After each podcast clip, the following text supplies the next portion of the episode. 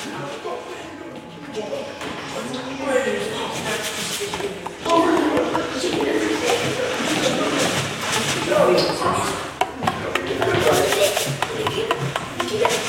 8h43 dit Thomas Flanagan en coupant le jeu que lui présentait Gauthier Puis un moment de silence se fit.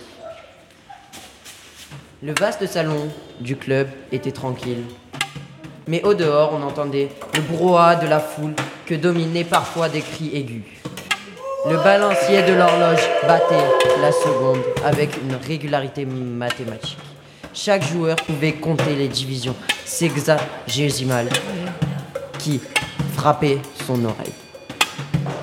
8h43, 44, dit John Sullivan, d'une voix dans laquelle on sentait une émotion involontaire. Plus qu'une minute et le pari était gagné.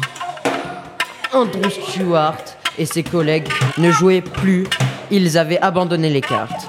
Ils comptaient les secondes à la 40 la 40e seconde, rien. À la 50e seconde, rien. Encore. À la 55e, on entendit comme un tonnerre au dehors des applaudissements, des, des et même des imprécations qui se propageaient dans un roulement continu. Les joueurs se levèrent.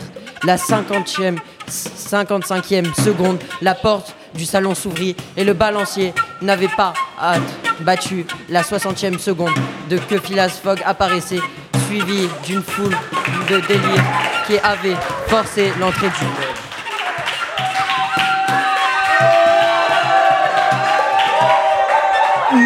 assim.